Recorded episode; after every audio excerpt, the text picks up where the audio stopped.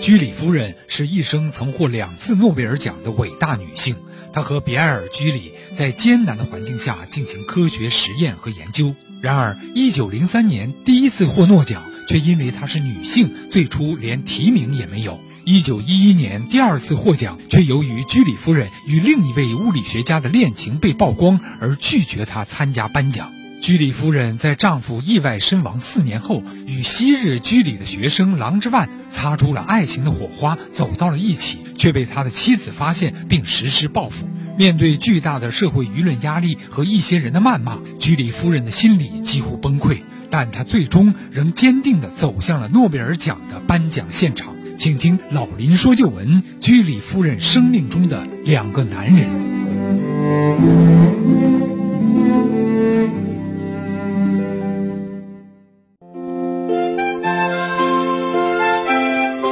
好，听众朋友，广告之后，欢迎您继续收听由林霄带给您的《老林说旧闻》。居里夫妇首先找到了廉价的、足够多的沥青油矿，然后将它们装在几个大桶里面，加入了一些化学试剂和酸，然后用火把它们煮沸。煮的时候要用一根沉重的铁棒，不停地搅拌这些像岩浆般沸腾而又粘稠的东西。而可怕的是，他们还会发出难闻的毒烟，对健康十分不利。然而，居里夫妇对这一切视而不见，全心全意的两人轮着搅拌。他们将各种元素不停地从这些沥青油矿中分离出来，每分离一种，他们就朝着新元素迈进了一步。经过三年多、一千多个日日夜夜。他们终于将最后一种多余的元素从沥青油矿中分离出去，得到了一种新的元素，它的放射性啊要比油强四百倍。就这样，他们共同奋斗了四年，提炼了几十吨沥青油矿的残渣。一九零二年内，终于找到了一种新的元素镭。这胜利的果实来之不易呀！这既是伟大的科研成果，也是他们辛勤劳动的纯真爱情的结晶。当然了，还有两个可爱的女儿。雷的发现对世界产生的轰动效应，几乎与 X 射线的发现不相上下。它像 X 射线一样，用途十分广泛。例如，它对治疗癌症是有积极效果的。到那个时候为止啊，可以说是最好的抗癌药物。还有，由于镭在黑暗中能够自己发光，它被广泛用于那些需要夜光的东西，例如我们的夜光表啊，如此等等。镭的发现与提炼给居里夫妇带来了巨大的荣誉，也带来了巨大的财富。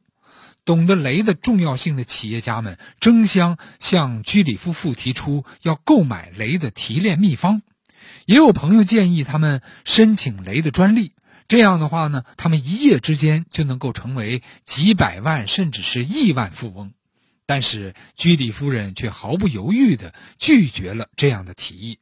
她这样说：“我们应该公开发表我们的研究成果，这是唯一的道路。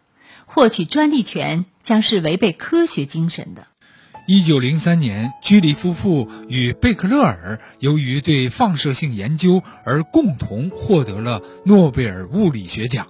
居里夫妇和贝克勒尔并没有太多的合作，但最初的诺贝尔奖提名却只有比埃尔·居里和贝克勒尔，而没有居里夫人。瑞典诺贝尔奖的评委会认为，居里夫人是从属性的、协助性的工作，这其实就是女性歧视。后来，经过比埃尔向有关方面反映，虽然提名加上了，但是居里夫人却未被邀请参加颁奖。但居里夫人很平静地接受了这一切，她并不把荣誉看得很重要。